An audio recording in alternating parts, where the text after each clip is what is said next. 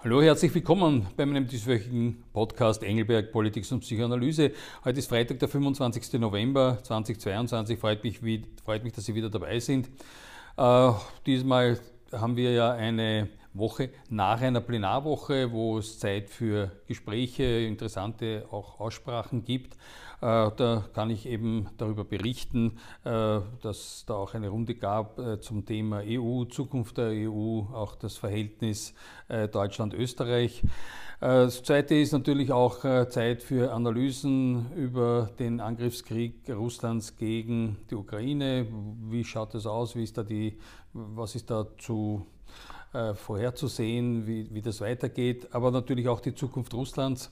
Und äh, waren auch da interessante Punkte. Und äh, zum Schluss aus dem Kulturbereich, äh, gestern Abend war die Österreich-Premiere des Films Schächten, äh, eines bisschen auch so ein Stilbild über das Nachkriegsösterreich. Äh, also da möchte ich auch gern darüber berichten.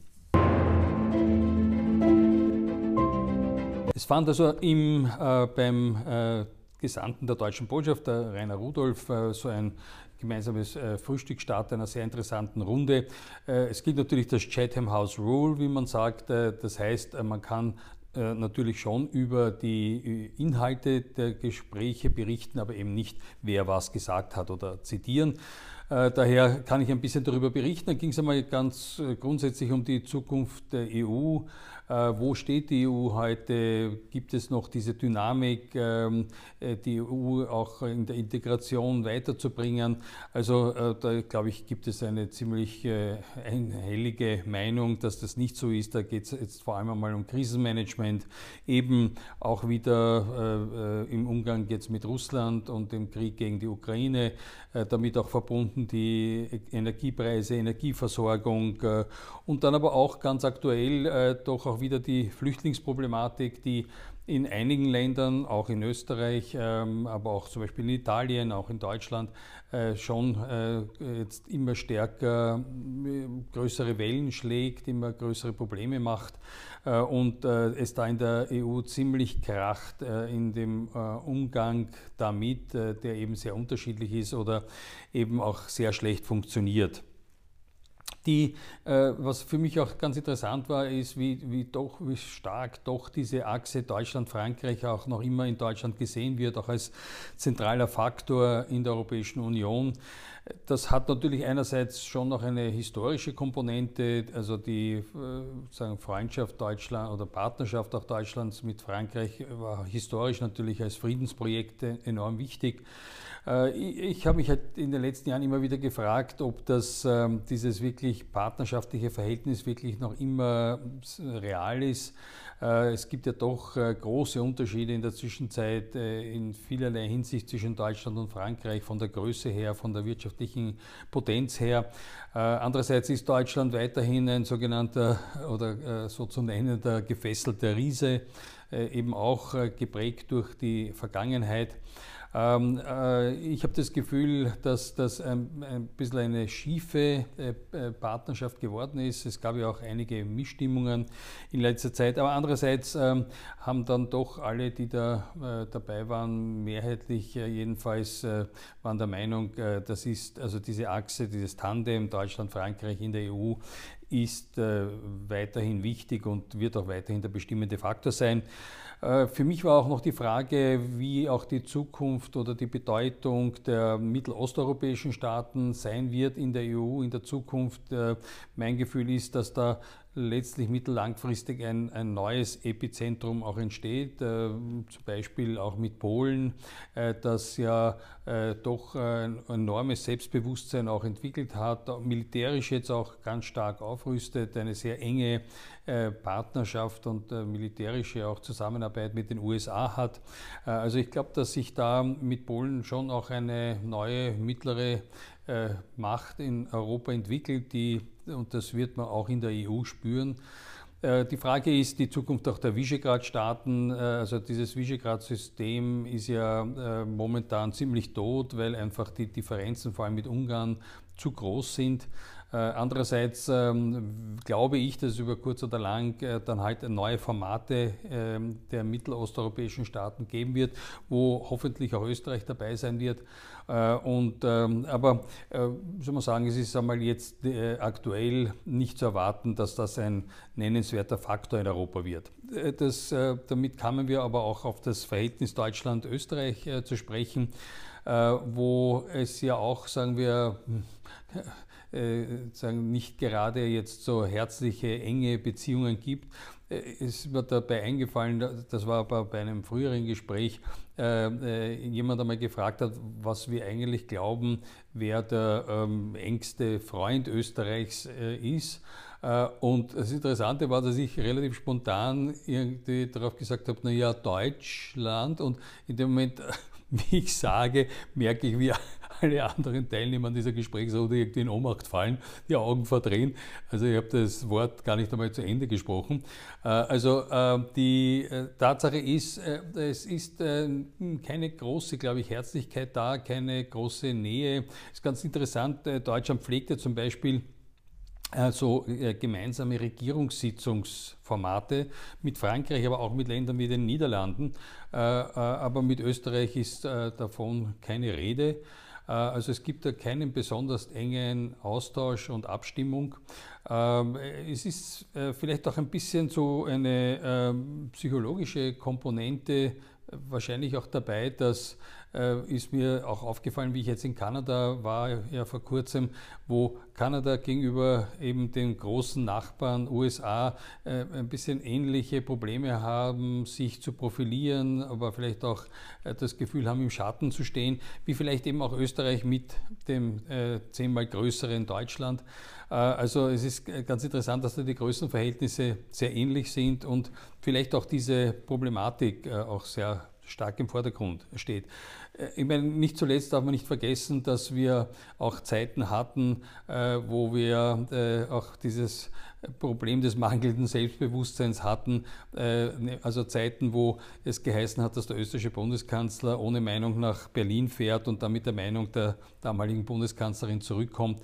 Das hängt uns, glaube ich, auch noch einmal ein Stück nach. Also jedenfalls glaube ich, äh, konnte ich auch äh, teilen äh, meine Beobachtung, dass Österreich, die österreichische Politik das Gefühl hat, in der EU sich schwer wirklich mit äh, eigenen Meinungen durchsetzen zu können.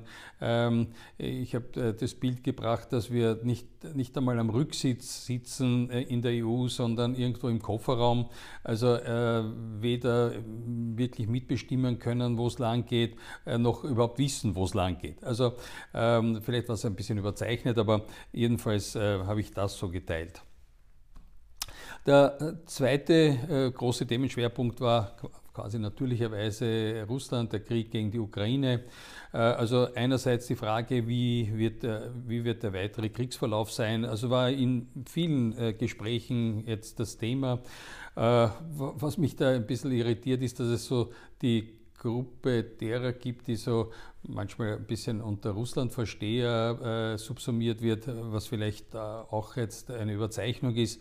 Äh, aber jedenfalls gibt es die, die äh, ständig die historischen äh, Vergleiche heranziehen. Also äh, man wird schon sehen, am Ende wird ja Russland wiederkommen und gewinnen und das war schon unter Napoleon so und im Zweiten Weltkrieg so. Äh, ich habe halt einfach das Gefühl, nicht, je, nicht alles, was hinkt, ist ein Vergleich, äh, wie man so schön sagt. Also äh, ich glaube, natürlich ist es wichtig, aus der Vergangenheit zu lernen oder kann man vergangene Kriege, Krisen was analysieren und daraus was verstehen. Ich glaube aber trotzdem nicht, dass das immer auch eins zu eins anwendbar ist. Also da bin ich, glaube ich, ziemlich sicher, dass das äh, nicht so sein wird. Äh, trotzdem ist die Frage natürlich, wie wird der, der Krieg weitergehen? Ja, also ist es so, dass jetzt die Frontverläufe im wahrsten Sinne des Wortes eingefroren werden in den nächsten Monaten, also über, über Winter. Äh, oder werden die Ukrainer weitermachen, das Momentum nutzen? Äh, äh, und Zelensky sagt es ja auch immer wieder, dass letztlich auch die Befreiung der Krim auch weiterhin das Ziel bleibt. Also äh, ist sozusagen als alternatives Szenario zu erwarten, dass die Ukrainer dieses Momentum nutzen, weiter tun und äh, vielleicht sogar eben auch Krim und, und den Donbass äh, sozusagen wieder befreien und, und wieder in die Ukraine eingliedern. Wäre natürlich eine, ein, ein Verlauf, der dann äh, und das war eben das zweite Thema, dann die Zukunft Russlands äh, noch viel stärker äh, beeinflussen würde. Das würde ganz sicher eine große Disruption auslösen, nicht nur was Putin selber betrifft, sondern eben die Zukunft Russlands überhaupt. Wir haben ja schon noch darüber geredet. Es gibt, es, also aus meiner Beobachtung mehren sich auch die Artikel, die von einem oder Analysen, die von einem Zerfall oder möglichen Zerfall der russischen Föderation sprechen, davor warnen, weil es natürlich letztlich äh, dann auch die Frage ist, was kommt danach, äh, äh, wie werden wir das managen. Meine Meinung ist, dass da vor allem das Wichtigste ist, dass der Westen hier geeint zusammensteht, also USA und Europa hier wirklich sich weiterhin eng abstimmen, weil ein zum Beispiel zerfallendes Russland natürlich eine ganz große geopolitische, militärische, wirtschaftliche äh, Herausforderung wäre, äh, die es dann zu bewältigen gibt. Jedenfalls ähm, ist es schon, muss man sagen, etwas, was alle unsere, sagen wir, kritische Aufmerksamkeit auch erfordert. Zum Schluss komme ich äh, zu einem interessanten österreichischen Filmprojekt. Äh, der Filmtitel ist Schächten, äh, ist eine österreichische Filmproduktion, äh, sehr gelungen, ist eine spannende Geschichte. ist für mich, äh, sagen wir, doppelt spannend, weil ich die Protagonisten äh, des Films sehr gut kannte, kenne persönlich auch. Und andererseits ist aber schon noch sehr viel Fiktion dabei. Also ist eine ganz interessante Filmgeschichte, äh, äh, wo es einerseits geht auch um dieses Sittenbild des Österreichs, des Nachkriegsösterreichs, ähm, vor allem der 50er und 60er Jahre, dieser Nichtumgang, das Verdrängen, das Verleugnen, auch der Verbrechen, äh, wo also auch sehr viele, die sich schuldig gemacht haben, auch in Österreich äh, frei herumgelaufen sind, freigesprochen wurden vor Gericht. Und, äh, und daraus auch natürlich sich immer die Frage gestellt hat, die äh, glaube ich, Simon Wiesenthal dann in, dem, in seinem Buchtitel auch so gut äh, erfasst hat, nämlich äh, nicht, Re nicht Rache, sondern Recht. Ähm, das heißt, äh, die Frage, wie geht man mit dem, mit dem Unrecht um, wie geht man damit um, dass Verbrechen nicht gesühnt werden, nicht bestraft werden also ähm, äh, wie, wie ist auch seine Tätigkeit da zu verstehen gewesen? Äh, also ist äh, sagen eine Thematik, die sich in dem Film dann auch ganz interessant äh, herausarbeitet. Äh, man muss sagen, die Regie Thomas Roth ganz ausgezeichnet, äh, die Schauspieler, also der Hauptprotagonist ist der Schauspieler ist Jeff Wilbush, der ein israelisch-deutscher Schauspieler ist, ganz ausgezeichnet spielt. Äh, wir haben danach auch äh, ihn persönlich auch noch kennenlernen äh, können. Sehr beeindruckender junger Schauspieler. Ganz ausgezeichnet natürlich auch äh, Paulus Wanka äh, und äh, Miriam Fussenegger und Julia, schließlich auch noch Julia Stemberger. also eine tolle Besetzung auch und eine tolle Performance der Schauspieler. Also jedenfalls auch ein Kulturtipp und ähm, ist durchaus sehenswert, dies, dieser, dieser österreichische Film. Ich glaube, das wäre es äh, für heute, mein Rückblick über die vergangene Woche.